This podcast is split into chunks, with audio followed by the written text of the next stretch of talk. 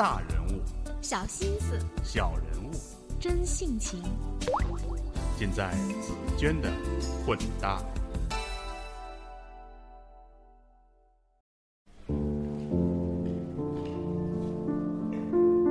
我是紫娟，各位好。他是青年钢琴家，是我国最高音乐学府的老师，是年轻的妈妈，也是我细致周到的朋友。他是元芳。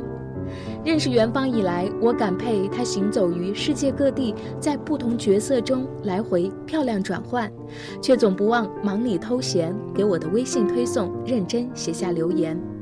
因为元芳原本对古典音乐只是附庸风雅的我，开始对他真正产生兴致。上个月，作为极少数的中国钢琴家之一，元芳受邀与世界最好的交响乐团 BBC 伦敦交响乐团合作，为拥有世界最多听众的 BBC 演奏录制贝多芬的名曲。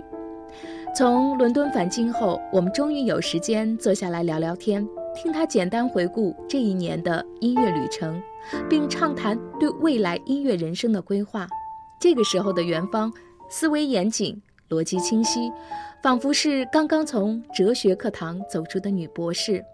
恍惚间，我的思绪不由得飞到一年前，脑海中浮现出沉醉在音乐中、似乎更感性的她。那是去年的情人节，我第一次观看元芳的演出。当时，她与青年小提琴家黄蒙拉在国家大剧院联袂奉出《爱的致意》情人节专场音乐会。紧随其后的三八节，我又去观赏他与北京交响乐团合作的女性主题音乐会。两场不同的主题演出，元芳的着装都是简约飘逸，并不华丽。音乐升起，一个个音符从她指尖行云流水地划出，她的身体随着音乐起伏轻轻律动。那时，她就变身成音乐使者。引领坐在台下的我们进入或气势磅礴、或柔美婉转的音乐境遇中，任想象驰骋，或忧伤，或快乐。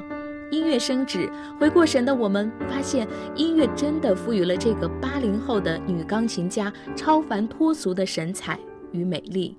她已无需过多的华彩点缀。而在观演前，我就曾听朋友提起元芳，说他二十九岁就已经是中央音乐学院的副教授了，实为该校年轻之最。他所获得的海内外音乐界奖项与媒体赞誉不计其数。即便如此，他至今仍然坚持每天练琴数个小时。用元芳自己的话说，他从来不否认自己今天的成绩更多得益于勤奋努力。而不是天资禀赋，而每次的练习都能让他对音乐产生新的感悟。每次的练习对于他来说也都是人生的修行。像许多孩子一样，元芳从四岁开始就在家人的安排下学习钢琴，受到酷爱音乐的爸爸影响。从那个时候起，元芳欣然接受音乐成为他生活的一部分。但真正思考人生与音乐的连结，却是在他的高中时代。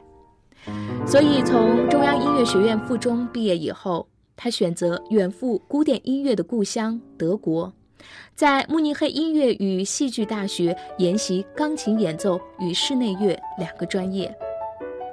在那里，元芳成为当代著名钢琴大师杰哈德·欧皮茨的第一位中国弟子，并得到该校室内乐系创始人弗里德里曼·贝尔格教授以及著名指挥家克里斯多夫·波蓬等的细心指导。八年的潜心学习和演奏，元芳获得双博士学位，并以优异的表现被公认为是起源于十七、十八世纪德国古典主义音乐的重要学派德奥派的传承人。二零零四年，二十二岁的元芳赢得慕尼黑国际青年钢琴家舞台最高奖。钢琴泰斗保罗·巴杜拉斯科达等赞誉他为能弹出作曲家灵魂的少数年轻钢琴家。虽然无数荣誉加身，但是元芳却仍然谦逊如昨。他时常会在个人微博上记录与不同的乐团以及音乐家合作的所感所想，正如他对媒体所讲，像海绵一样不断吸收新知。去年应邀与七十八岁的国际指挥大师祖宾梅塔合作之后，他写下这样的感想：他对音乐的敏感领悟，将音乐的想法转换成姿势的能力，很吸引我。是的，宝刀虽会老，魅力永相伴。而多年的音乐积淀和教书实践，以及做了妈妈之后的生活感悟，也让元芳对于至情至爱的音乐有着非同寻常的理解。在接受中国新闻网专访的时候，他曾经说下这样一段让人记忆犹新的话。其实做音乐，我们自自己本身对自己是一种进化，对自己是有要求的。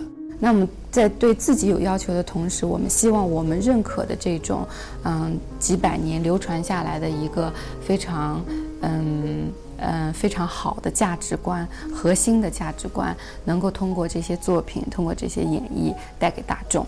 那么这就是我所一直希望的。你如果能够持续听。或者是你能够愿意去关注它的话，这个音乐应该给你带来一些思考。这个音乐可以让你让它住在你的心里面，是可以重复的，是可以长久的。那么我觉得，就很多人跟我有不同的交流。有些人说过，呃，它是可以让人安宁；有些人说过，它可以让我，嗯，有一种很平静的愉悦。啊，有一些人说，啊，它可以，呃，就是让我听到着迷。我觉得这是我生活的一部分。我觉得不论是哪一种爱乐者，或者是想享受音乐的人们，我觉得古典音乐本身，尤其是现场的魅力，都是任何一个人这一生一定要享受的一次旅程。元芳出生于一个书香门第的家庭，作为历史教授的爷爷和学中文的爸爸，从小就给他讲述很多的人文故事，让他潜移默化中领悟“浩然正气”这个词的真谛。受到能歌善舞的妈妈的影响，元芳至今对舞蹈这门艺术仍然心怀眷恋。在德国八年的专业音乐学习演奏，不仅让他切身领会到原汁原味的古典音乐精髓。也深受德国哲学思想的启迪，而这一切都巧妙融汇，又恰如其分地展现在元芳的钢琴演奏中。这期的内容分享就是这样。那下面我想要说的是，目前元芳正在为二月十七号的凤凰卫视龙凤呈祥全球华人新春音乐会排练。那在这儿呢，我也邀请两位喜欢音乐的朋友和我一起去国家大剧院观看他的彩排。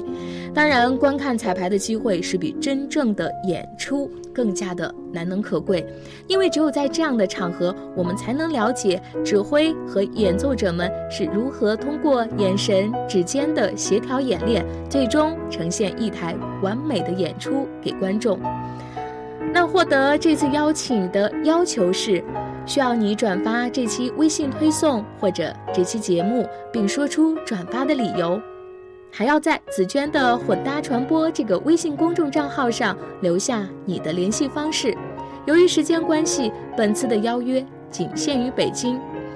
那么朋友们也可以对照我在微信公众账号上留下的演出时刻表，呃，届时在电视机前观看元芳的表演。好吧，这期所有的内容分享就是这样，感谢你的收听。那最后我想要强调的是，这期的背景音乐以及最后的主题音乐都是选自元芳的个人音乐专辑《穿越阿尔卑斯山》。那最后我们一起跟随元芳来一场音乐之旅吧，拜拜。